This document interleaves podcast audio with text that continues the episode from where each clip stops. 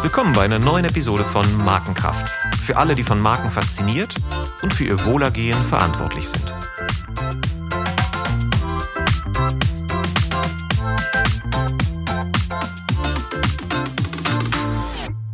Mein Name ist Olaf Hartmann und heute mache ich einen echten Deep Dive, wie es auf Marketingkonferenzen immer so schön heißt. Es geht um die Tiefen der menschlichen Psyche. Es geht um unsere verborgenen Wünsche, Ängste, unsere unbewussten Motivationen und was diese mit Markenkraft zu tun haben. Denn zu wissen, was Menschen motiviert, warum sie Produkte kaufen oder auch nicht kaufen, was Marken für uns psychologisch attraktiv und Werbung effektiv macht, das sind die Fragen, die Markenverantwortliche interessieren. Unser Verhalten als Konsument ist dabei nicht zu trennen von unserem Verhalten als Mensch. Und genau deshalb kann uns die Tiefenpsychologie dabei helfen, diese treibenden Kräfte besser zu verstehen. Bereits in den 60er Jahren hatte die Tiefenpsychologie schon ihren ersten großen Auftritt in der Werbung. Damals war es normal für Agenturen, wie die Serie Mad Men gut zeigt, mit Fokusgruppen intern zu arbeiten, Psychologen zu Rate zu ziehen und aus den gewonnenen Erkenntnissen Positionierungen und Werbeideen abzuleiten. Heute gibt es durch die Verhaltensökonomie und die Neurowissenschaften eine Art Wiederentdeckung des Unbewussten.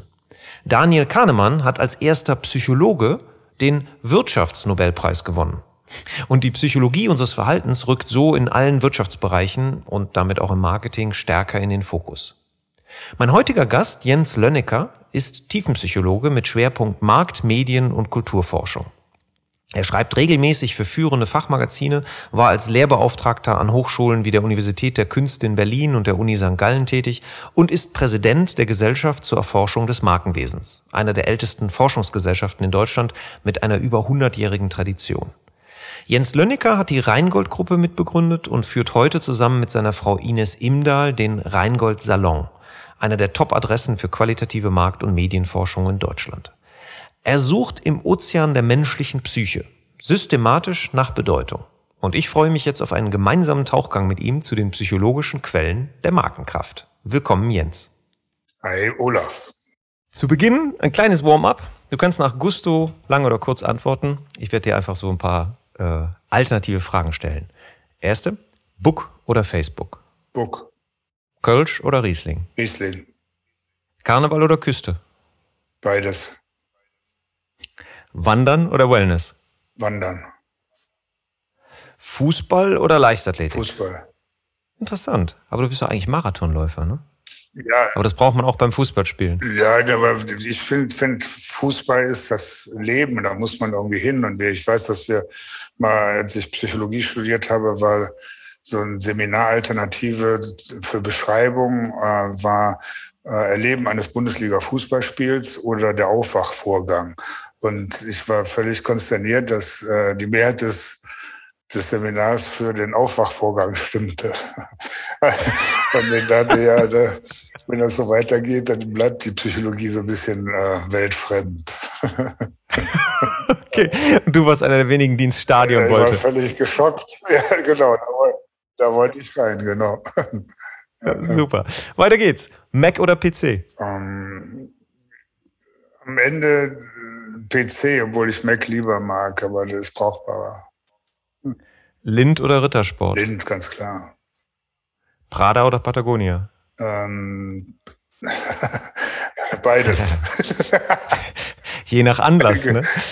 Ja, Patagonia ist natürlich cool, weil das jetzt auch eine neue Strömung ist, aber jetzt die ganze Zeit äh, auch immer nur in, in Patagonia-T-Shirts durch die Gegend zu laufen, würde mir auch nicht gefallen. Also beides. Porsche oder Tesla? Tesla. USP oder Purpose? Ähm, Purpose. Da kommen wir später noch drauf zurück. Purpose, was einen antreibt. Ja, weil das ne? ist ja eigentlich kein Gegensatz. Wenn du einen guten Purpose hast, hast du auch einen USP eigentlich, oder? Kann gut sein. Steigen wir später ein. Ja, aber sehe ich genauso. Genau. Aus dem, aus dem guten Purpose entsteht, kann ein USP bestehen. Und die Frage ist auch, wie, wie wichtig der USP ist. Also erstmal der, der SP, der muss stark werden. Ob man immer so unique sein kann in jeder Kategorie, da, äh, ja, das, das ist die Frage. Ne? Weil erst muss man die Kategorie glaubwürdig bedienen und daraus entsteht dann ähm, Kaufattraktivität. Und ob das so unique ist in dem einzelnen Bereich. Naja, und ich habe jetzt ehrlich gesagt auch schon genug Fälle erlebt. Also da ist ja immer noch der Handel. Und nur weil du unique bist, bist du noch lange nicht gelistet. Also das heißt, äh, wir haben durchaus auch Produkte, die erfolgreich sind, weil einfach die Art und Weise, wie mit dem Handel kooperiert wird und was der Handel darin sieht, ähm, am Ende trotzdem in Regalen steht, während das Unique unter Umständen nicht da drin steht. Also man, das ist immer noch mehr als nur die USP. Genau, weil Marketing eben auch aus mehr besteht und Distribution ist ein wichtiger Teil. Ja, und dann auch, auch können wir tatsächlich auch einsteigen äh, an der Stelle, weil das dieses Uniqueness, also die Uniqueness an sich ist ja kein eigener Wert, weil diese Uniqueness muss ja in irgendeiner Weise relevant für mich sein. Und ich kann super unique sein und vollkommen irrele irrelevant in der Kategorie. Genau. Das heißt, derjenige, der die Kategorie glaubwürdiger bedient, hat einen Vorteil. Da sind wir doch voll im Thema beim Thema Marke. Noch ein bisschen zu dir, zu deiner Person. Was war so die erste Marke, die in deinem Leben dir irgendwas bedeutet hat? Die erste Marke war Gorky Toys, die mir was bedeutet hat. Gorky Toys? Da musst du jetzt erklären, was ist Gorky das Toys? Ist, ähm, das sind in meinem Leben, da war ich ein Junge. Ein ja, Junge ja. Ja, und genau. äh, da gab es Matchbox Autos und Gorky Toys Autos. Ach, das war die Konkurrenz von Matchbox. Ja, Gorky Toys waren immer etwas äh, größer und, und teurer. Und äh, eines meiner einschneidendsten Erlebnisse in dem Zusammenhang, es gab ein James Bond Auto, ein Aston Martin, der entsprechend umgerüstet war, so der auch ausfahrbare Schusswaffen hatte, Schutzschilder und alles Mögliche konnte. Und ich hatte ähm, ich hatte äh, etwas gefunden, also eine Handtasche gefunden, die irgendeiner einer Dame geraubt hat und die hat er ins Gebüsch geworfen. Da waren noch die ganzen ähm, Papiere drin und so weiter. Dann hatte ich dann ganz brav, wie das so ist, äh, in dem Alter, ich weiß nicht, war so acht oder neun, oder, dann habe das dann, dann mit meinen Eltern zusammen zur Polizei gebracht und dann habe ich von der Dame einen Finderlohn für 10 D-Mark bekommen. Und dann wollte ich, weil das kostete 9 Euro, 9 äh, D-Mark 90, glaube ich, dieses Gorky Toys Auto haben. Und dann hat mir meine Mutter das irgendwie ausgeredet und gesagt, ich sollte besser sparen. Und ich glaube, daran leide ich heute ein bisschen. Eieiei.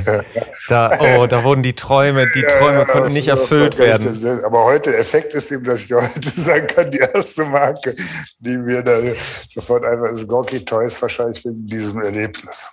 Hatte eine hohe emotionale Ladung, eben auch wegen der Nichterreichbarkeit. Wenn ich es ja. bekommen hätte, wäre es mir wahrscheinlich nicht eingefallen, wenn was anderes wie Nestquick oder so eingefallen das nimmt mir, ja, die, die meisten Antworten gingen, gingen Richtung Süßwaren. Toblerone, ähm, äh, äh, Fix und Foxy äh, wurde auch schon genannt. Ähm, das beantwortet vielleicht die nächste Frage, die ich habe. Womit hast du dein erstes eigenes Geld verdient? War das der Finderlohn? Wenn man so will, ja. Hm. Und dann später hast du aber auch richtig Geld verdient. Du bist in die Geldbranche erstmal gegangen, bevor du in die Psychologie sozusagen dich für die Psychologie äh, entschieden hast. Du hast Bankkaufmann gelernt. Das ist erstmal ungewöhnlich. Und obwohl Geld ja viel mit Psychologie zu tun hat, wie, wie kam dann der, der Wunsch nach dieser Lehre dann doch Psychologie zu studieren? Weil ich äh, eine Ausbildung zum Bankkaufmann gemacht habe, äh, um nicht direkt nach dem Abitur zu studieren, denn ich hatte irgendwie die Schnauze voll davon, irgendwie immer da irgendwo in irgendwelchen Lernanstalten unterwegs zu sein. Ich wollte wohl studieren, aber ich wollte irgendwie mal was auch aus dem wirklichen Leben mitbekommen. Sie auch später Fußball äh, im Seminar. Und damals war es so, dass ich äh, ausgesprochen linke Einstellung hatte politisch und ich wollte einfach wissen, wie jetzt die Bonzen mit dem Geld umgehen, um das mal so drastisch zu formulieren. Und hab ah, du warst also so, so, so sowas wie ein Schläfer. Äh, also du wolltest dich in das System einschleichen. Ja, ich wollte das wissen. Und ich hatte eigentlich ursprünglich hm. vor, äh, dass ich vielleicht später mal Volkswirtschaft oder sowas studiere und dann vielleicht im gewerkschaftlichen Institut oder sowas arbeite. Und dann mhm. habe ich aber bewusst dann bei einer Privatbank, äh, die gibt's so in der Form eigenständig nicht mehr, Delbrück und Co. Privatbankiers habe ich angeheuert war der, der, das war gar nicht so einfach, aber ich hatte es geschafft, von drei Ausbildungsplätzen, zwei gingen an sogenannte Cookies, also Kundenkinder, aber einen zu ergattern. Und ähm, dann ähm, habe ich mir das eben da angeguckt. Und das war für mich äh, extrem verstörend, was ich da erlebt habe. Also einmal war ich mit so einer völligen Naivität hier die Arbeitnehmer äh, und Solidarität und so da und habe dann eben festgestellt, dass die sich zum Teil die Augen ausgekratzt haben und gegenseitig äh, äh, finstere äh, Streiche gespielt haben. Und die Betriebsratsvorsitzende sagte, meine beste Gewerkschaft ist die erste Etage. Und da saßen eben dann die Eigentümer. Also das brach alles komplett mit meinem Idealbild, von dem wie sich so ein vernünftiger Arbeitnehmer verhielt. Und äh, dann habe ich gemerkt, das ist doch irgendwie ganz anders, das Leben. Und dann war es so, dass ich äh, weil ich schon interessiert daran war, die hatten eben eine ausgesprochen gute Anlageberatung und irgendwo war da so ein bisschen mein Spaß am Zocken da auch natürlich drin. Und die, es gab Vermögensverwaltungsdepots und man gab sehr viel Geld, was angelegt werden konnte. Und ich unterstützte da diese Experten und habe da auch durchaus einiges gelernt und habe da aber festgestellt, dass diese Art und Weise, wie die Leute angelegt haben, hat überhaupt nichts mit äh, der Logik des Kapitals zu tun. Da gab es eben blöde und kluge bei. Und dann gab es welche, die ganz äh, irre Strategien anmachen, manche gar keine, manche ganz ausgefeilt oder so. Und das erste Erlebnis, das wir damals hatten, das war, als der, da ging es um den NATO Doppelbeschluss in Sachen Nachrüstung. Und dann hat einer der Kunden gesagt, boah, wenn das nicht unterzeichnet wird, dann bitte verkaufen Sie alle Aktien mit Stammsitzen rechts des Rheines, weil dann kommt der Russe. Und das war eine echte Order. Und äh, dann ist das nicht unterzeichnet worden. Und dann standen wir da vor der vor der Qual, da war, machen wir das jetzt oder setzen wir uns über diesen Kundenwillen hinweg. Und das haben wir dann getan. Wir haben gesagt, das ist so realitätsfern. Wir haben die Order nicht ausgeführt und der war uns nachher zutiefst dankbar. Äh, aber das ist ein schönes Beispiel dafür zu sagen, wie irrational da zum Teil äh, vorgegangen wurde. Also, und das war dann alles zusammengenommen, habe ich gesagt, dann studiere ich doch besser Psychologie. Die Arbeitnehmer sind doch anders als, und das Logikkapital, das Kapital ist auch nicht so richtig so überall zu finden.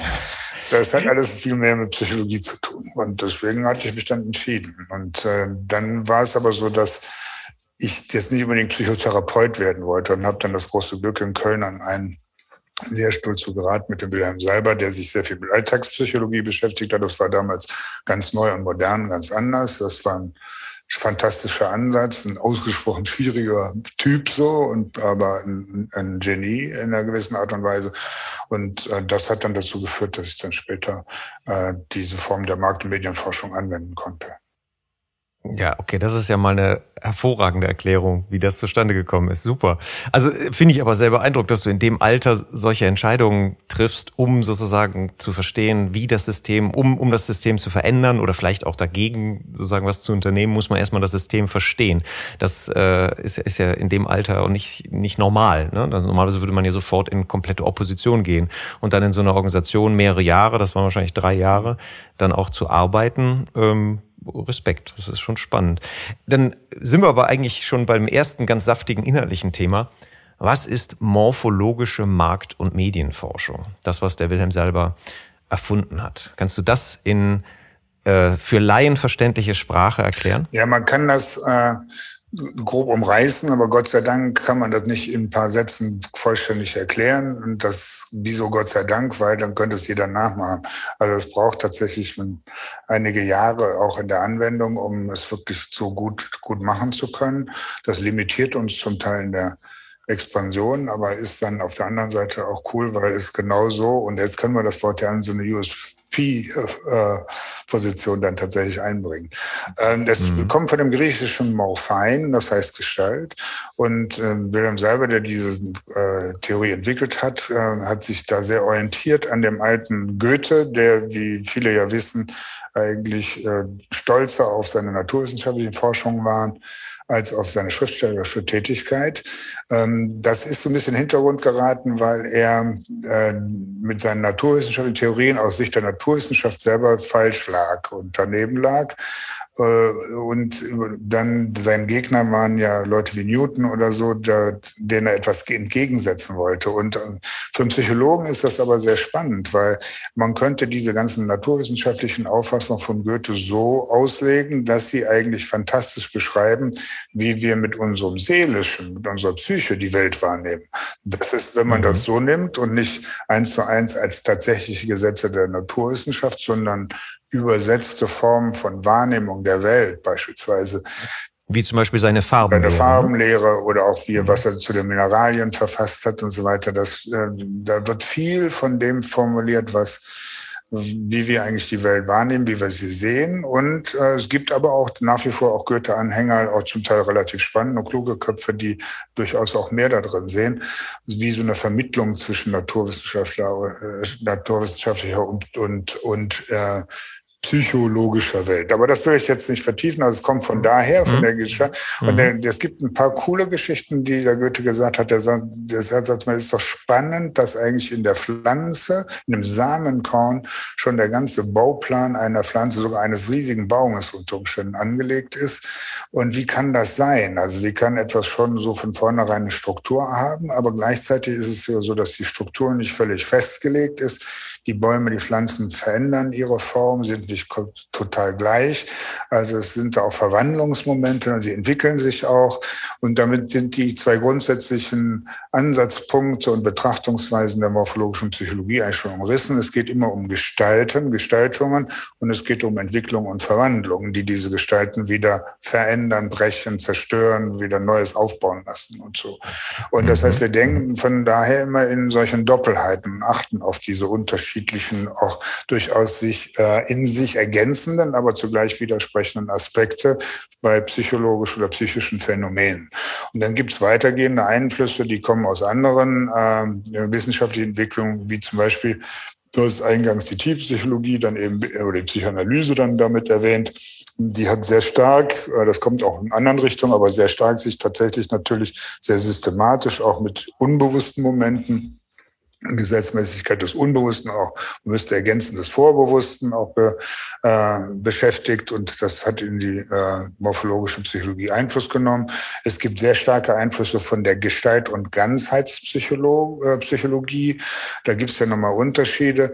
Die Gestaltpsychologie hat sich sehr viel stärker mit den Gestalten be befasst und die Ganzheitspsychologie darüber hinausgehend sagt, es gibt auch so etwas wie ganzheitliche Tönungen der Welt und Färbungen zum Beispiel, die gar nicht unbedingt zu gestaltet sein müssen, sondern die wir so als ein ganzheitliches Etwas irgendwie erleben. Und diese Ganzheitspsychologie, äh, ähm, die ist äh, dann später in Verruf geraten, weil sich viele von deren Vertretern dann mit dem Dritten Reich eins gemacht haben. Und deswegen ist das mhm. ein bisschen ähm, äh, leider ist es nur. War das auch Heidegger? War das mit ja, ja, ja es Heidegger gibt natürlich auch äh, Bezüge dann natürlich am Ende zur Phänomenologie und Heidegger, aber es ist mhm. im Wesentlichen, äh, sind zum Beispiel hier in Deutschland äh, Leute wie Sander und Volkelt, die sehr stark dafür gestanden haben, ähm, aber auch, ähm, äh, man könnte im weiteren Sinne auch Umfeld auch ein Philipp Lersch oder so, die haben dann auch sehr viel äh, sich mit eingesetzt, zum Beispiel Wehrmachtsausbildung und all so etwas. Aber das sollten wir jetzt vielleicht nicht äh, Nö, nee, genau. Und jetzt wäre die Frage, so, so, sozusagen, so, da kommt das her. So, und was hilft das für Menschen, die für Marken verantwortlich sind, die sich mit Markenbildung und Markenführung beschäftigen. Also das heißt, was diese Erkenntnisse der Psychologie, der, dieser morphologischen, ja, eigentlich, was ist Medienforschung? Also was, was, ist, was ist der praktische Nutzen, der da, der ja, da rauskommt? Das ist ganz simpel zu sagen. Also wenn man diesen ersten Gedanken von Gestalt und Verwandlung, Entwicklung folgt, dann ist das so, dass man sich den beiden Prinzipien ja nicht entziehen kann. Wenn ich also eine Marke führen will und auch vielleicht weiter zu Erfolg führen will oder zumindest erhalten will, dann muss ich eben äh, feststellen, ja, das geht nicht von alleine. Ich kann die nicht immer gleich äh, halten, denn wenn ich sozusagen nur in der Kontinuität unterwegs bin, wird sie plötzlich alt. Na, also mhm, okay. Also das, das ist sozusagen dieses Flux- und Transformationsgedanken des, der Marke. Aber jetzt erstmal ursprünglich so von, von dem Gedanken her, wie nimmt denn der Mensch was sind die Schlussfolgerungen dafür, wie der Mensch überhaupt die Marke ähm, wahrnimmt. Was, mal ganz kurz jetzt aus deiner Perspektive, was ist denn eigentlich Marke? Also aus dieser Perspektive. Naja, die, die, äh, es gibt, und deswegen gibt es eben diese verschiedenen Anleihen der morphologischen Psychologie, äh, in Gestalten, äh,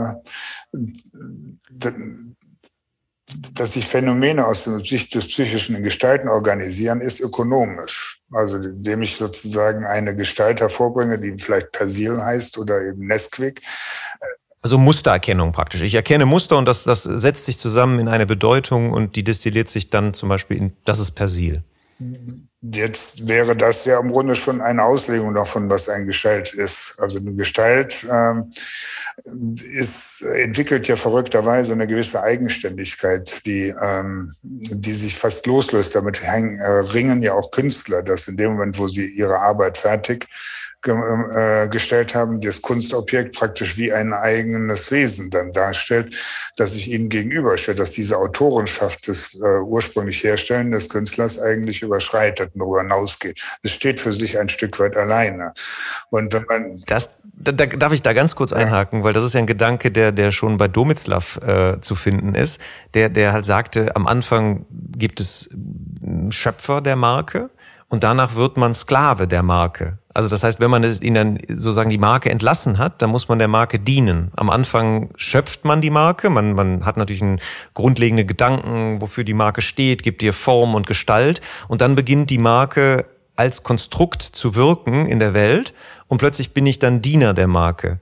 Ist das, ist das ein Gedanke, der dazu äh, verwandt ist? Der ist auf jeden Fall damit verbandelt und das erleben ja beispielsweise äh, Prominente, auch selbst sehr häufig am eigenen Leib. Also man kann das gut zum Beispiel illustrieren, äh, dass Roy Black, ein Schlagerstar der, der 60er, 70er Jahre, war jemand, der unglaublich gerne Rolling Stones gehört hatte, aber das passt überhaupt nicht zu der Marke Roy Black. Deswegen musste mhm. das vermieden werden, dass das irgendwie durchsickerte. Der hat auch sein Konzerten, wo die Frauen ihm da sozusagen zu Füßen lagen und Rosen zuschmissen und er die da so anschmalzte, hat er immer I can get no satisfaction so im Kopf gehört, ja genau. So, genau. Und, okay, so, und ja. da war er Sklave der Marke Roy Black, das kann man so sehen. Ja. Man kann natürlich aber sagen, äh, auch umgekehrt, das steckt ja im Prinzip von Gestalt und Verwandlung auch drin und da finde ich dann auch Domislav unter Umständen auch zumindest diskussionswürdig. Ist es dann hilfreich, sich, der ist schon sehr, sagen wir, immer Richtung bewahrend und Gralshüter der Marke unterwegs. Und das macht das manchmal auch ein bisschen unbeweglich im Hinblick auf Gestaltbrüche, Weiterentwicklung. Und manchmal braucht die mhm. Marke mhm. vielleicht auch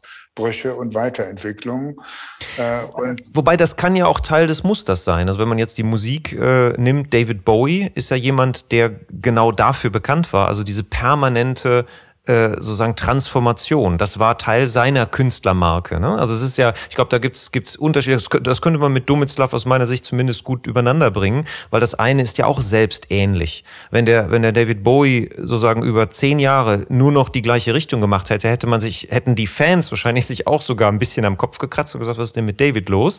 Ja, aber man war daran gewöhnt, dass er sozusagen alle Jahre sich, sich neu erfand und immer so die nächste Grenze verschob. Und dann wird ja dieses Grenzverschieben auch Teil des Musters. Und Roy Black, immer Schmalz, immer Schmalz, immer Schmalz, dann muss er halt weiterhin auch sozusagen das liefern. Ja, nur ich bin mir nicht so sicher, ob dann bei Bowie nicht zum Beispiel das vielleicht nachträglich auch äh, dann auch hineingelegt wird. Man erkennt dann Muster und sagt aber zu dem Zeitpunkt, als diese Brüche dann betrieben worden sind, ob die nicht auch durchaus ein bewusstes Riskieren und nochmal ganz neu anfangen. Man könnte auch Bob Dylan nehmen, ähm, wo die Leute Tränen äh, entsetzt darüber waren, dass er eine E-Gitarre dann in die Hand genommen hat, nachdem er vorher genau eben für eine ganze Welt stand, die die Sachen anders macht.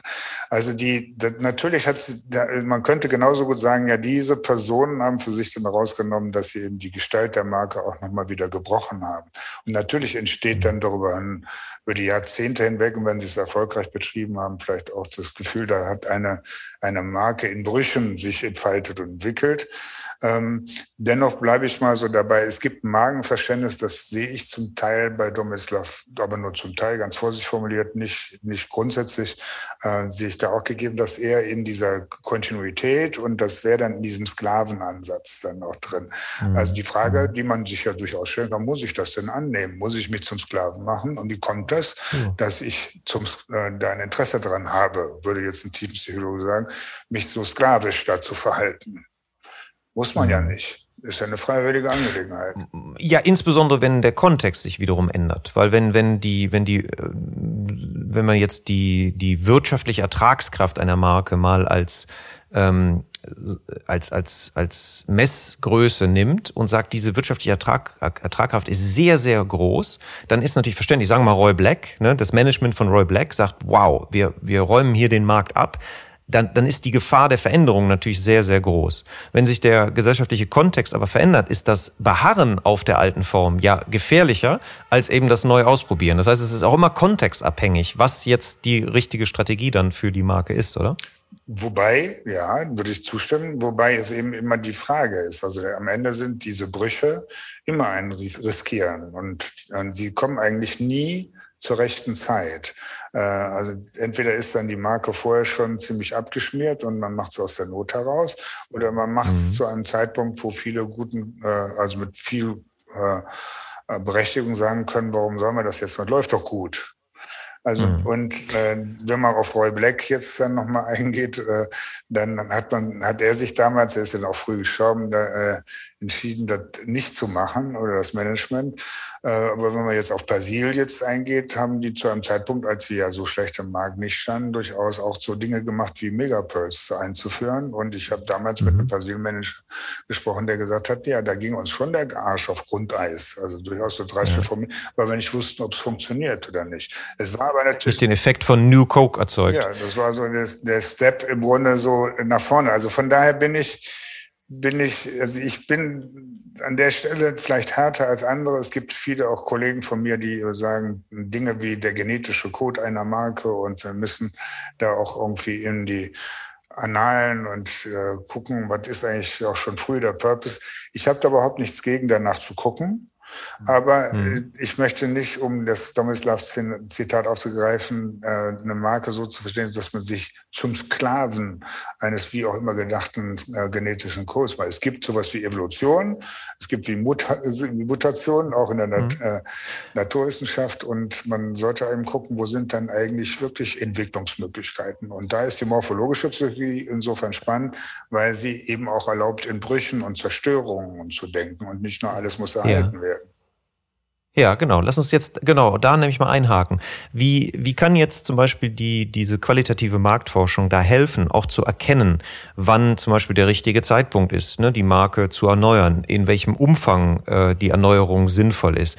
Ähm, kann diese qualitative Forschung dazu beitragen, auch zu erkennen, was erhaltenswert ist, also was nach wie vor eine hohe Relevanz hat und deshalb nicht aufgegeben werden sollte? Wie, hm, was, was für Erkenntnisse äh, kommt man, also welche tiefenpsychologischen Erkenntnisse helfen helfen da sozusagen Marketingentscheidern oder Markenverantwortlichen, ihre Marke sozusagen in einem, auf einem guten Kurs zu halten? Erstmal ist es so, dass über diese Polaritäten zwischen Gestalt und Verwandlung man eigentlich eine Art universelles Tool hat, das sich, äh, das das Spannende daran auf die unterschiedlichsten ähm, Fragestellung hin anwenden lässt. Aber ich gebe mal ein Beispiel. Also als wir mhm. äh, schon eine Zeit zurück, aber das äh, durften wir eben veröffentlichen, ähm, als es darum ging, dass ähm, kohlensäurefreie Mineralwässer im deutschen Markt immer mehr Zulauf bekamen, entstand für ein Unternehmen wie Georgsteiner Brunnen die Frage danach, ja, wie soll ich das jetzt verstehen? Ist das ein Trend?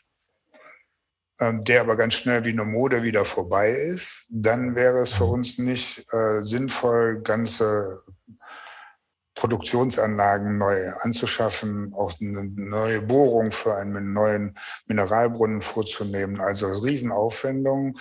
Ähm, das würde uns dann überfordern, das wäre falsch.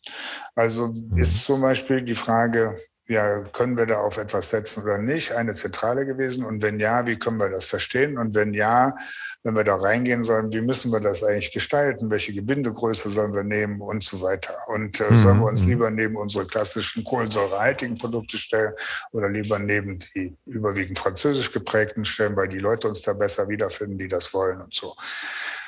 Das sind ja alles normale Fragestellungen. Genau Frage nach dem richtigen Zeitpunkt, neu machen oder nicht. Und äh, was wir dann gefunden haben, ist erstmal, wir haben uns beschäftigt damit, welche Leute trinken eigentlich warum kohlensäurefreie Mineralwässer. Und da sind wir damals eben darauf gestoßen, dass überwiegend Frauen waren, überwiegend Frauen in einem urbanen Umfeld oft, das aber geprägt war von viel Multitasking. Und wenn man die Funktionalität, die psychologische Funktionalität des Mineralwassers genommen hatte, dann war das die, dass die sagten, ja, ich, das ist äh, so wie, ähm, man merkte, das brauche ich, das brauche ich und überall, ich muss viel Flüssigkeit zu mir nehmen. Und vorbewusst und unbewusst war der Hintergrund der, dass die überhitzten seelisch. Also in dieses Multitasking war so, als ob sie äh, sich permanent überforderten und immer so Kühlung oder Schmierstoff oder so etwas braucht man sich unwohl fühlten, wenn sie da äh, das Gefühl hatten, sie kriegten keine Flüssigkeitszufuhr. Und, da war das, das, das, das stille Mineralwasser war sozusagen glatter und weniger aggressiv als das kohlensäurehaltige und war da deshalb als Schmierstoff das, psychologisch genau, besser das war geeignet. keine Kohlensäure, mhm. war vorteilhaft, denn man konnte äh, größere Mengen davon trinken, ohne dass man jetzt rülpsen musste oder so etwas. Und es war auch einfacher, mhm. in größeren Mengen zu konsumieren. Und diese Frauen hatten das Wasser überall. Die hatten das im Auto, in der Handtasche, die hatten das im Büro, zu Hause. Also es war so, als ob die Angst davor hätten, auszutrocknen, wenn die es äh, mhm. so. Und dann war jetzt eine der zentralen Fragen, war äh, natürlich, ist das eine Mode oder nicht? Und dann haben wir gesagt, naja, die ganzen Rahmendaten, äh, auch mit Gleichberechtigung und äh, Frauen immer mehr auch in die Berufstätigkeit, das ähm, wird nicht ein vorübergehendes äh, Thema sein, sondern Multitasking und da irgendwie eine Kühlung herbeizuführen, das, ähm, das wird nicht so schnell vorbeigehen. Also von daher wird das keine Mode sein, sondern das wird sogar eher noch zunehmen. Und dann, mhm. dann darauf, äh, diesen Schluss hat das Unternehmen mitgetragen äh, und hat gesagt, mhm. ja, das sehen wir dann auch so. Und dann ist die nächste Frage eben gewesen, ja, wie, wie setzt man das auf, wie bewirbt man das und äh, so. Und dann ist eine der Punkte, das fanden wir damals sehr, sehr spannend, also die, die klassischen Trinker von Mineralwasser haben meistens gesagt, naja, ich trinke das, weil ich äh, Durst habe und also es ist jetzt auch nicht das Leckerste oder so, aber das ist schon gut äh, gegen Durst. Also war immer so, ich trinke es, wenn ich Durst habe. Und die Frauen, die wir da befragt haben, die haben gesagt, weißt du was, wenn wir Durst haben, dann ist es eigentlich schon zu spät. Es, die, die wollten ja gar nicht als Durst haben, sondern es, also so ein präventives, also ein präventives Handeln. Das darf gar nicht passieren, dass ich Durst habe, weil dann sagt mir mein Körper, ich bin schon dehydriert und das ist schlecht für den Teint und so weiter. Da gab es ja auch eine Zeit, wo die ganzen Supermodels immer äh, durch genau. die Gegend liefen und hatten immer so eine Evian-Flasche in der Hand. Mhm. Und mhm. dann, dann gab es damals einen Gerolsteiner Kommunikation, die dann hieß so wichtig wie Luft zum Atmen. So, das traf total diese Motivation von diesen Frauen, war aber für alle anderen Mineralwassertrinker, die jetzt so klassisch holen sollen, war das bekloppt. Die haben gesagt, so wichtig wie Luft zum Atmen ist, das ist Wasser. so ungefähr. Und da gibt's auch was Leckeres, was ich mir vorstellen kann. Aber für diese Klientel war das genau richtig. Und das war auch dann, damit waren verschiedene Sachen auch noch darüber hinaus klar. Es war klar, dass es sinnvoller ist, ähm, durchaus in große Gebinde reinzugehen, wenn man es kann. Das haben die dann am Ende aus produktionstechnischen äh, Gründen dann nicht gemacht, aber man hätte genauso gut in anderthalb Liter Pullen gehen können, wie die Franzosen das machen. Es war wichtig zum Beispiel, dass die Trinköffnung größer, größer war, nicht so, so klein wie, damit man auch mehr auf einmal trinken konnte. Es war auch wichtig, dass man, also ganz viele verschiedene Dinge waren dann, die sich daraus aus dem Research ergeben konnten. Also diese Herangehensweise hilft, äh, wenn man das, diesem Beispiel jetzt mal nehmen kann, sehr wohl, sehr gut gut, äh, die Marke strategisch äh, auszurichten. Aber das finde ich sehr spannend, weil das illustriert das sehr. Nochmal ganz kurz zurück. Das heißt also, wenn man dann einmal diesen Insight hat, welche Bedürfnisse und Motivationen das Produkt bedienen soll, dann sollte auch jeder jeder tangible Teil des Produkts daraufhin optimiert werden. Ne? Also das heißt, wenn es diese Effizienz im Nachfüllen haben soll, dann verbietet sich die kleine Öffnung. Ja, äh, und und die die Form der Flasche aktiviert ja dann auch mentale Muster, die man dann auch wieder aus dieser Perspektive abgleichen kann. Das das ist das ist ja sehr spannend. Ich möchte noch mal kurz auf die Methodik äh, eingehen, solange du darüber sprechen möchtest im Detail, aber es ist einfach, damit man sich das gut vorstellen kann. Da werden ja in diesen Diskussionsrunden, das sind ja qualitative Interviews, die da geführt werden, in äh, geführten Interviews. Ähm, die, wie, wie isoliert ihr die relevanten Aussagen von den vielleicht irrelevanten Aussagen? Also wie, wie macht ihr diese, diese Verbindung, dass das ist der Insight? Die haben über die ganze Zeit über tausend andere Sachen gesprochen und vielleicht auch die expliziten Gründe betont, ja, mein Gott, ich muss halt äh, sagen, es ist ein Getränk für mich oder ähnliches, also funktionale Dinge dann. Und dann plötzlich ist dieses, dieses Nachfüllen, dieses, dieser Insight, ich muss nachfüllen, bevor ich Durst habe. Jetzt kann es sein, dass es in einem Nebensatz fällt oder in einem bestimmten Teil oder nach anderthalb Stunden. Wie, wie macht ihr da eine Priorisierung, wo, wo ihr sagt, das ist es, jetzt gehen die Lampen an und jetzt müssen wir genau zuhören? Und wie äh, unterscheidet ihr gegenüber den Aussagen, wo man sagt, okay, da war eigentlich jetzt nicht so viel drin? Ja, also erstmal sind wir da sehr radikal und sagen, da gibt's nicht irgendwelche Aussagen, die, ähm, die haben was mit dem Thema zu tun, andere nicht äh, mhm. sondern wir beziehen im Grunde alles auf das Thema, was da ist äh, und zwingen uns an der Stelle jegliches Phänomen Aussage in irgendeiner Form als Ausdruck dieser Gestaltlogik zu sehen.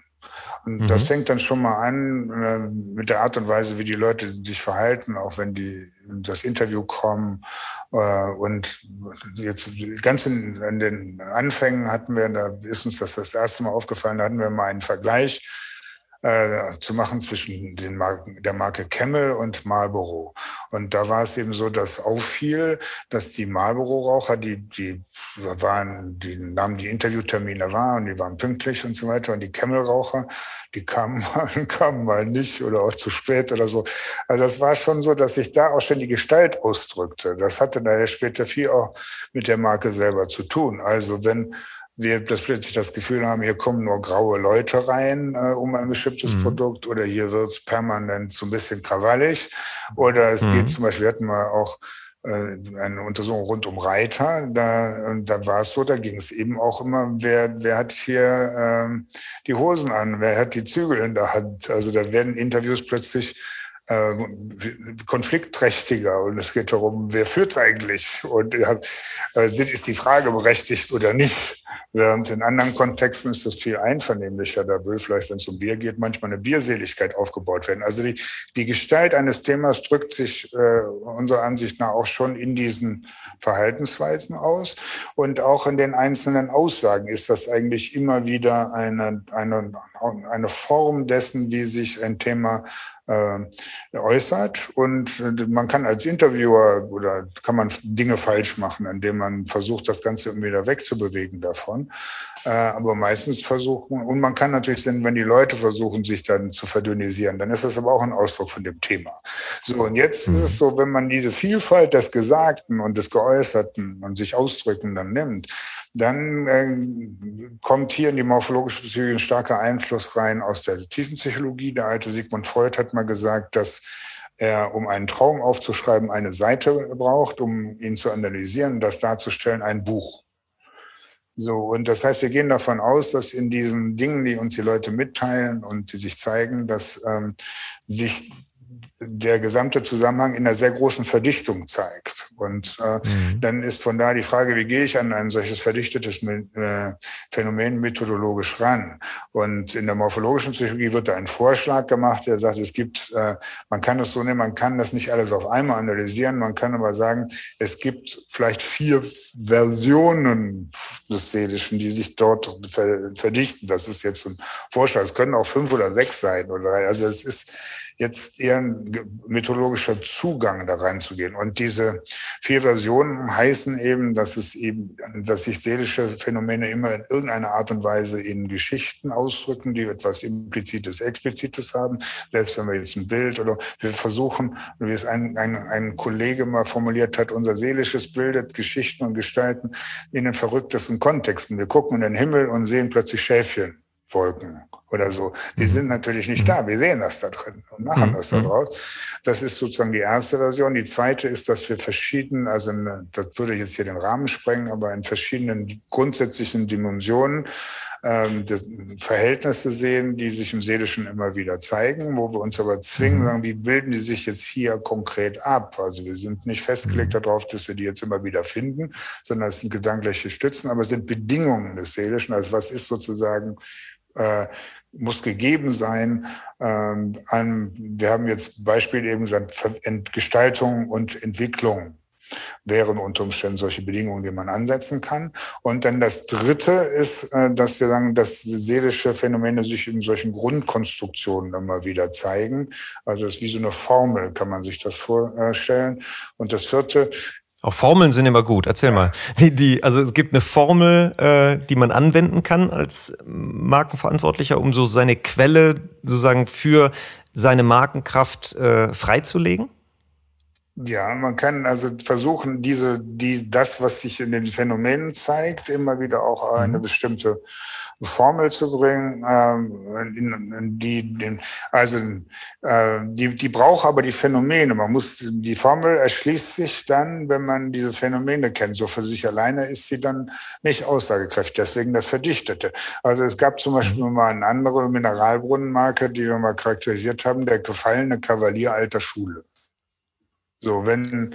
Das war die, Beschreibung, das ist die verdichtete Beschreibung von dem Charakter der Marke. Formel, ne? Also, mhm. wo alles mhm. drin mhm. ist, äh, wenn man die mhm. Marke kennt, weiß man sofort, aha, was war der Hintergrund? Das ist eine große alte Marke gewesen, die, wo sogar äh, wirklich äh, Adelige auf, auf sozusagen der höchsten Nomenklatur da sozusagen unterwegs waren, um da ähm, dann zu kuren. Äh, und dann war aber irgendwann mal im Verlauf der ähm, äh, Zeit dann ein, ein Giftskandal, äh, wo man sagt, da in dem Mineralwasser ist irgendwie Gift. Also das ist natürlich das Schlimmste für ein Mineralwasser, wenn da mhm. mal sagt, da war irgendwie was Verunreinigtes oder so drin. Und äh, dadurch ist die Marke so ein bisschen ins Schaukeln gekommen. Die war sowieso ein bisschen Niedergang bei so Kuren, wo man so um so einen Brunnen rumlatscht und äh, dann, äh, das ist ja eher auch eine Zeit, das kann man sich ja vorstellen, eher um die vor, vor 100, 120 Jahren. Also so. Und dann hat sich das aber weiterentwickelt und dann gab es diesen Giftstag.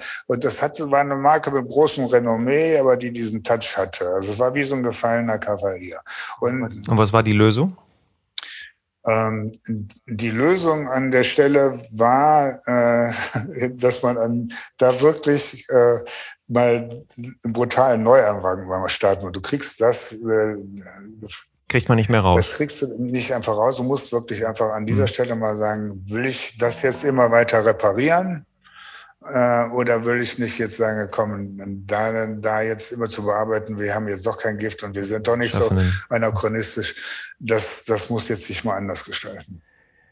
Da mal kurz so, äh, wir, wir könnten jetzt, es ist so spannend, äh, sehr tief einsteigen. Ich würde es gerne am Schluss so sehr praktisch zusammenfassen. Also das Erste, was, was, was du da so illustrativ mit den Beispielen gesagt hast, wie siehst du aktuell so die, den, den Stand von vielen Marken, also die Psychologie der Marke an sich? Also gehören viele deutsche Marken auf die Couch? Also ähm, lohnt sich da so ein Blick? Also im Sinne von, wenn ich ein neuer ich, ich komme neu als Brandmanager in eine Position, habe da eine Marke und irgendwie dümpelt die. Die letzten Jahre so, es geht nicht dynamisch voran, es ist vielleicht sogar ein kleiner Abfall äh, uns, also nicht dramatisch, aber irgendwie, wenn ich das fortschreibe, dann habe ich in, in, in fünf Jahren schon wieder 20 Prozent weniger Marktanteil und so. Ähm, was, sind, was sind die Signale, wo du sagst, jetzt muss diese Marke mal auf die Couch und äh, wie, wie geht man da am besten vor? Also ich betrachte ja das auf die Couch gehen nicht einfach als etwas, wo, wo man jetzt das Gefühl hat, boah, jetzt komme ich nicht weiter oder jetzt gibt es Riesenprobleme im Hintergrund, äh, sondern sich mal auf die Couch äh, zu legen und in eine Auseinandersetzung zu kommen, sei es jetzt bei der Marke oder mit sich selber, ist durchaus eine Bereicherung. Das ist äh, mhm. nicht immer nur schön, was man da über sich selber erfährt, aber äh, es ist eine Bereicherung und führt einen durchaus in Perspektiven auf die Welt, die man vorher vielleicht so nicht haben konnte. Von daher kann man das erstmal grundsätzlich empfehlen und empfehlen wir auch durchaus immer unseren, den Kollegen, die zu uns kommen, die das meistens dann auch tun. Und für alle Psychotherapeuten und so weiter ist das sowieso äh, sinnvoll und die machen es ja auch, weil sie weil auf diese Art und Weise verhindert wird, dass man die eigenen Probleme am anderen abhandelt. Das würde mhm. zum Beispiel auch da schon mal helfen. Wie so eine Supervision für Marken. Ja, ja, genau. Das würde, das würde mhm. zum Beispiel auch helfen, äh, wenn ich jetzt ähm, Project Manager bin, Brand Manager, kann ich auch gucken, dass ich nicht an der Marke meine eigenen Themen verhandle äh, und das da unbedingt will. Insofern wäre das auch eine gewisse Rückversicherung. Das andere ist, ich kriege aber auch eine Bereicherung für alles Mögliche, was ich vorher vielleicht so da nicht gesehen habe. Wann würde ich uns nicht empfehlen? Also ist dann, wenn ich äh, bestimmte ganz anders geartete Themen habe. Ich komme hier gerade aus einem Meeting, da geht es eben darum, wie äh, schaffe ich ein Logistikkonzept äh, von einem Produkt, das bislang sozusagen als Monoprodukt unterwegs ist, aber vielleicht äh, demnächst äh, mit drei oder vier Komponenten unterwegs ist. Und wie verpacke ich das am besten? Und wo graue ich das vielleicht am besten ein in den Rohmaterialien? Da habe ich keine Ahnung. Von. Da können die Psychologen keine Antworten ja, liefern. Also ich bin ja ein bisschen enttäuscht. Ich hatte schon gedacht, dass aus der Tiefen der Seele auch die richtigen Lieferantenpartner rauspurzeln. So eine Eingebung, so, so ein bisschen Schwitzhüttenkonzept und dann kommt man raus und äh, weiß, mit welchen Lieferanten man arbeiten muss. Ja, okay, das ist verständlich. Und das ja. ist vielleicht auch natürlich ein wichtiger Teil der Markenführung. Aber zum Beispiel die Frage, muss ich mit meiner Frage über Purpose nachdenken? Ja oder nein? Das äh, treibt ja viele um. Also die Diskussion gerade, Purpose ist in aller Munde. Und jetzt sind viele Brandmanager mit Sicherheit auch so ein bisschen so, okay, was heißt denn das jetzt für mich? Was heißt denn das jetzt für meine Marke? Hilft da zum Beispiel auch dieser, diese tiefenpsychologische Analyse, was ist eigentlich meine Marke, was treibt die Marke, was sind die Kauftreiber, was sind die Kauftreiber der Kategorie? Ich glaube schon. Also insofern bin ich natürlich dankbar für die Frage, weil es fast wie so ein Elfmeter ist, um so ein bisschen für sich zu werben. Also vielen Dank dafür. Aber es ist so, dass die äh, der Purpose äh, im Grunde die Frage stellt, wozu ist eigentlich eine Marke heute da? Und in dieser morphologischen Psychologie, der ich anhänge, ist ein wichtiges Moment immer auch die kulturelle und gesellschaftliche Entwicklung. Und mit dem Purpose-Thema wird im Grunde heute die Frage danach gestellt, äh, was für einen Sinn müssen Marken eigentlich in einem sich verändernden Umwelt, äh, Umfeld machen, das zum Beispiel Umwelt viel stärker berücksichtigt und Klimaschutzfragen. Und äh, heute äh, steht das gesellschaftlich viel stärker in einer gewissen Dissonanz, weil ein Teil der Gesellschaft da unbedingt hin will und da auch mehr machen möchte, während ein anderer Teil sagt, also ich habe keinen Bock, irgendwie äh, meine Lebensqualität äh, einzuschränken und jetzt hier, weiß ich, 5,60 Euro für 100 Gramm Wurst zu bezahlen. Äh, ich, das sind Errungenschaften, ich will meine Freiheit und wir müssen äh, äh, woanders vielleicht da mal den äh, Hebel umlegen. Aber ich will das jetzt hier nicht diesem, diesem ganzen Rummel da nachhängen. Das ist eher grüne oder Fridays for Future Klientel. Meine Welt ist das nicht. So, und die, ich finde es viel wichtiger, dass wir vielleicht weniger Migranten bei uns aufnehmen. Ne, so, da ist ja eine große Spannung. Und Marken können sich da nicht einfach rausziehen. Also das ist schon so, mhm. dass es damit losgeht, äh, wollen wir jetzt zukünftig auf den Verpackungen gendern oder nicht? Ne? Da, mhm. da gibt's nicht, da gibt's kein äh, ein, das eine und das andere. Hm? Ist schwierig. Entweder genderst du oder genderst nicht. Und äh, was mhm. schreibst du jetzt auf die Verpackung? Was machst du in deiner Kommunikation? Also wir sind mittendrin da, wo eigentlich aber auch Marken hingehören. Marken müssen Angebote machen für gesellschaftliche Ambivalenzen und Konflikte. Das mussten sie immer schon tun. Wir haben das nur mhm. vergessen, weil es eine Zeit lang äh, scheinbar immer gut ging, dass Marken immer mehr für Freiheit und Individualisierung stand. Aber das war eine gesellschaftliche Bewegung, die 30 Jahre vielleicht angehalten hat. Das ist in diese Richtung. Heute geht es um was anderes. Heute geht es um Halt und Sicherheit. Heute geht es darum, Gemeinschaft herzustellen, gesellschaftliche Gemeinschaft. Wie geht das heute, wenn es doch so divergent ist? Äh, heute sind neue Fragen, äh, Fragestellungen. Und das ist alles heute in den, aus meiner Sicht unter dem Schlagwort Purpose äh, irgendwie verbunden und da müssen die Brandmanager rein. Sehr schön. Da, da würde ich gerne mal kurz einhaken, weil das sehr gut zu dem passt, was zum Beispiel Guido Heffels von Heimat, der die Hornbach-Werbung ja über, über 20 Jahre gemacht hat, der hat gesagt, die, das Prinzip von Hornbach ist immer ein menschlicher Konflikt.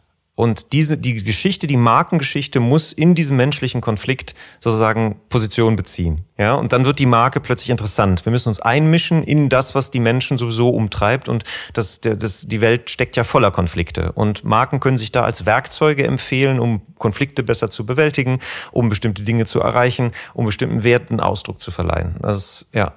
Und dann ist. Würde ich voll unterstreichen. Und wenn wir jetzt noch auf den Ausgangspunkt, Ausgangspunkt von unserem Gespräch gehen, ist Gestalt und Verwandlung ein solcher sehr grundlegender Konflikt.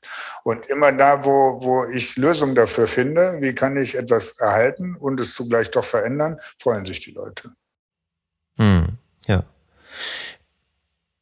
Das heißt, das war, war äh, glaube ich, ein guter, äh, da haben wir den, den, den Bogen gut geschaffen. Und zwar, wenn wir jetzt nochmal so zusammenfassend sagen würden, hm, wie du, wir hatten im Vorher da, dazu gesprochen, was dich so am meisten bewegt aktuell. Was hältst du für die relevantesten Fragen rund um das Thema Marke und Markenkraft jetzt nach vorne geschaut? Was in den nächsten Jahren für Markenverantwortliche besonders wichtig ist, sich darüber mal Gedanken zu machen? Ich finde, dass Marke und Marketing, das äh, finde ich am augenfälligsten, äh, heute plötzlich in eine Form von Abseits geraten sind, wie sie sich das erstmal gar nicht vorstellen konnten. Also Marketing ist fast ein Schimpfwort geworden für viele Leute. Und mhm. Marke steht tendenziell, wenn man es sagt, auch neben sehr positiven Aspekten, aber auch sofort im Verdacht, zu teuer zu sein, ähm, dann auch vielleicht äh, zu übervorteilen mit irgendwelchen Mogelpackungen oder was auch immer, mhm. so dass äh, Marken äh, aus meiner Sicht und Marketing von der Spur abgekommen sind. Sie sind nicht mehr gesellschaftlich dort, äh, wo es wirklich brennt und äh, wo, wo sie dann relevante Lösungen anbieten, sondern ähm, viele nehmen sie wahr als Leute, die im Grunde mit Bestandskonzepten äh, versuchen, noch möglichst viel Profit rauszuholen schlagen. Mhm. Und von, mhm. von, von dem Hintergrund sehe ich erstmal ganz grundsätzlich die Aufgabe, ganz generell das Thema Marke und Marketing wieder in Regionen zu führen, wo Leute sagen, ja, das finde ich geil, das finde ich cool und da, da stehe ich dahinter. Also das ist die zentrale Aufgabe eigentlich. Und dann kannst du es runterbrechen, dann kannst du über Purpose reden, kannst du über Nachhaltigkeit reden, ja, aber das ist eigentlich ja. die Aufgabe. Ja, ja, oh, interessant. Also, wenn ich dir da so zuhöre, könnte es ja auch sein, dass diese, diese, diese Purpose Begeisterung, die auch das Marketing ergriffen hat, vielleicht auch aus diesem bisschen schlechten Gewissen herauskommt, dass man beweisen muss, dass man ja doch gut ist für diese Welt und äh, das eine Gelegenheit ist, das zu tun. Und äh, die die Diskussion rund um das Thema Marke finde ich zum Beispiel auch politisch sehr interessant, weil was schützt denn eigentlich noch die Wertschätzung in, unseren, in unserem Land verglichen mit Nationen, wo die Leute mindestens genauso fleißig sind, wenn nicht sogar noch fleißiger, ja, Taiwan, Korea, China etc. Was ist das, was die Wertschöpfung hier im Land noch schützt? Und das ist häufig die Bedeutung des Produkts, dass es halt mehr ist als das Funkt, die Funktionalität des Produkts. Und das ist Marke. Und diese Fähigkeit, Marken zu bilden und Marken zu führen, Marken zu stärken und zu entwickeln, ist aus meiner Sicht eine Volkswirtschaft, volkswirtschaftlich hochrelevante Fähigkeit, die es zu erhalten gibt, gilt. Weil wenn uns das nämlich langfristig nicht gelingt, dann werden wir im, im Wettbewerb da Stück für Stück immer mehr Wertschöpfung abgeben müssen. Und, äh, und da dem, dem ganzen Feld ein positiveres Image zu geben, hat ja dann auch die Folge, dass wiederum intelligente Menschen davon angezogen werden, weil die Marketingbranche ist ja im Wettbewerb in den letzten Jahren gewesen mit Startups, ne, Tech-Startups. Die Finanzdienstleistungsbranche hat unglaublich viel abgezogen, eine ganze Weile, also die Unternehmensberatung. Und wir brauchen aber sehr clevere und intelligente Menschen im Marketing, weil banal ist diese Aufgabe ja nicht. Ja, und es hängt natürlich, was du sagst, hängt ja auch damit zusammen, dass Markenführung heute viel komplexer geworden ist und viel interdisziplinärer. Und da ist unter Umständen auch oft ähm, die Transformation nicht geleistet worden. Also in vielen Unternehmen gibt es eben weiterhin eher ein Marketing-Silo, das ein bisschen darüber klagt, dass der Einflussbereich abgenommen hat. Das hängt aber auch damit zusammen, dass eben äh, viele andere Disziplinen heute einfach verständlicherweise bei der Kundenerfahrung, Customer Experience mit einer Marke mitreden wollen und müssen. Hm. Und hm. da geht es wirklich darum, sich da neu aufzustellen. Das ist nach meinem Empfinden einer der ersten Schritte, das vernünftig zu tun und dafür zu sorgen, dass dieses Marketing-Know-how nicht einfach als ein überflüssiges Oldschool-Know-how, denn da ist viel da. So wird das aber heute häufig wahrgenommen, weil jetzt junge, aufstrebende neue Techie-Kräfte zum Beispiel kommen und sagen, ja, da brauchen wir alles nicht mehr. Wir machen schnell ein paar AB-Testings und dann wissen wir, das ist dann eben nicht mehr strategisch. So, und man muss das eben, das finde ich die Hauptaufgabe, man muss das zusammenbringen. Man muss sagen, dass diese verschiedenen Know-how-Formen gut ineinander greifen und sich nicht gegenseitig äh, tendenziell ausstechen. Sehr gut. Das führt mich zu meiner Abschlussfrage. Und zwar, du hast die Möglichkeit, allen Markenverantwortlichen in Deutschland einen Bildschirmschoner auf den PC oder Mac zu zaubern. Der einen Monat, jeden Morgen, wenn die an, an den Arbeitsplatz kommen, kommt dann dieser Bildschirmschoner mit einem Satz. Wie würdest du diesen Satz formulieren? Was würdest du denen wünschen? Oder als Erinnerung, wie würdest du das formulieren, was du gerade gesagt hast? Viel Glück. Viel Glück.